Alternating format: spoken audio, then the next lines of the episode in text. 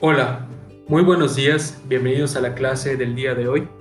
Es una gran oportunidad poder estar en comunicación con ustedes a través de este medio.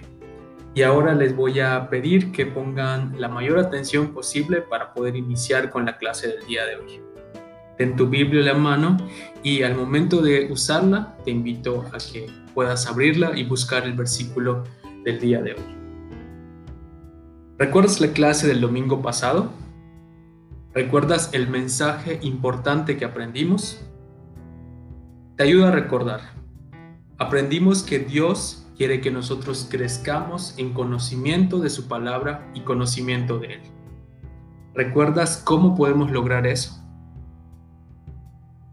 La oración y la lectura de la Biblia son la forma en que nosotros podemos crecer a la imagen de Jesús.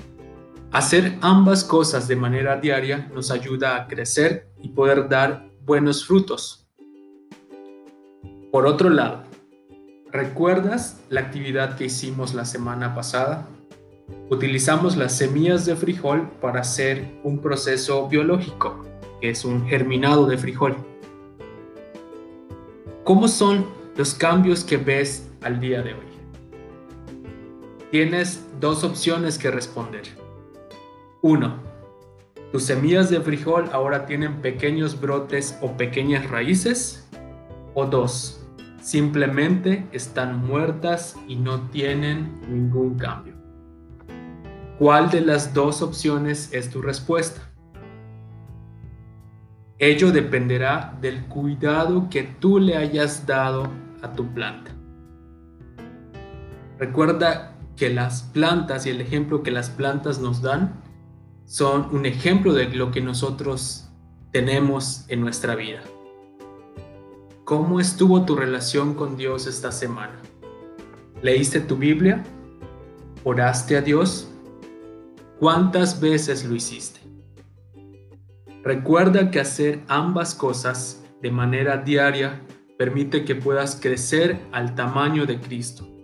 Así que si esta semana no lo, no lo hiciste, te invito a hacerlo esta semana que inicia. El día de hoy vamos a aprender acerca de la oración.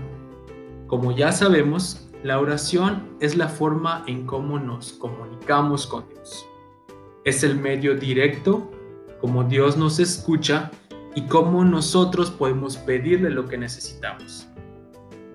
Es tiempo de que tomes tu Biblia y busques en el Nuevo Testamento la carta de Santiago busca la carta de, que lleva por nombre Santiago en su capítulo 5 y vamos a leer los versículos 13 al 16. Santiago capítulo 5, verso 13 al 16 dice de la siguiente manera. ¿Está alguno entre vosotros afligido? Haga oración. ¿Está alguno alegre? Cante alabanzas. ¿Está alguno enfermo entre vosotros? Llame a los ancianos de la iglesia y oren por él, ungiéndolo con aceite en el nombre del Señor. Y la oración de fe salvará al enfermo y el Señor lo levantará. Y si hubiere cometido pecado, le serán perdonados. Confesaos vuestras ofensas unos a otros y orad unos por otros, para que seáis sanados la oración eficaz del justo puede mucho. Así como la Biblia nos dice, si tú estás enfermo o algún familiar lo está, la oración es una buena forma para pedir a Dios que te ayude o lo ayude. Si estás triste, puedes orar a Dios pidiendo alegría. Si estás enojado con algún amigo, Pide a Dios que te ayude a perdonarlo. Esos son algunos de los alcances que la oración puede tener. Así, cualquier motivo, cualquier situación que tú estés pasando en tu vida, es un buen momento para orar a Dios. Al orar a Dios, nosotros hablamos con Él, pero más importante, estamos creciendo igual con Él, a su imagen. Puedes ahora preguntarte, ¿cómo debo de orar? ¿Sabes esa respuesta? Para orar debemos de decir palabras muy elegantes, así como las personas estudiosas o las personas adultas lo utilizan. La respuesta es no. Para orar debemos de hacerlo durante largos tiempos, que sean más de tres horas seguidas, para que la oración llegue a Dios. La respuesta es no. Para orar debemos de hacerlo entre 2 de la tarde a 5 de la tarde porque es el tiempo que Dios está disponible para oírnos. La respuesta es no. Jeremías capítulo 29, verso 12 y 13. Te lo voy a leer, no tienes que buscarlo. Dice de la siguiente manera. Entonces me invocaréis y vendréis y oraréis a mí y yo os oiré. Y me buscaréis y me hallaréis porque me buscaréis de todo vuestro corazón. Buscando a Dios en oración con todo el corazón es la forma correcta de hacerlo. No necesitamos usar palabras, palabras muy elegantes. No debemos de hacerlo por largos periodos de tiempo. No debemos de hacerlo en un horario específico. Dios está disponible para oírnos siempre Solo debemos de acercarnos con un corazón completo y sobre todo creyendo que Él puede cumplir lo que pedimos. De esta manera tú puedes orar. ¿Tienes algún familiar en casa enfermo o tú estás enfermo? Ora a Dios, pero hazlo de todo corazón pidiendo por Él. ¿Estás triste? Ora a Dios de todo corazón pidiendo alegría.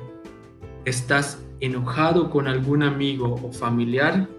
Ora a Dios de todo corazón pidiendo que tu corazón no guarde rencor y aprenda a perdonar.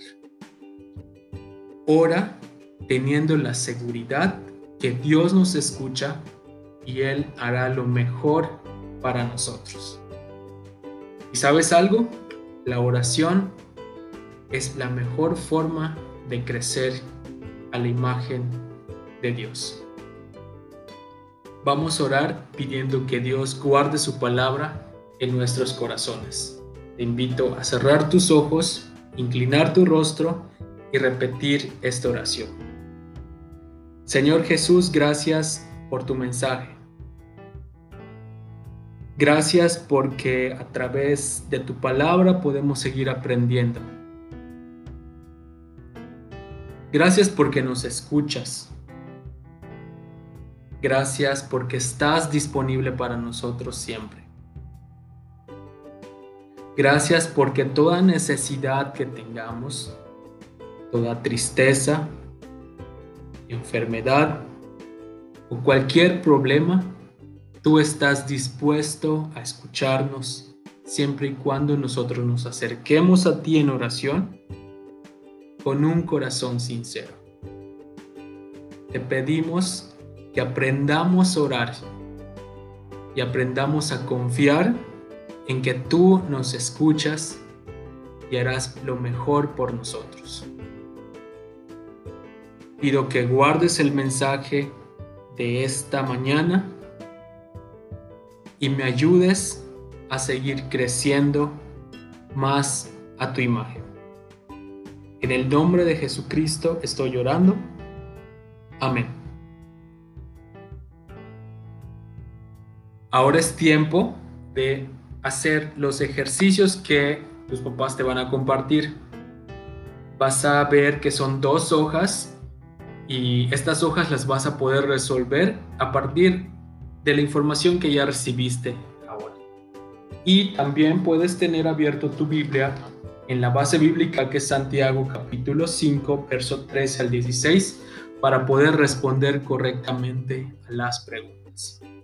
Finalizando los ejercicios, no te olvides de memorizar el versículo del día de hoy y al memorizarlo, entonces podrás realizar la manualidad que hoy tenemos preparado para ti. Es una manualidad muy sencilla, pero muy significativa que te ayudará durante toda esta semana. En ella vas a hacer una lista de motivos de oración. Un motivo de oración es una razón por la que tú debes llorar. Te repito los ejemplos.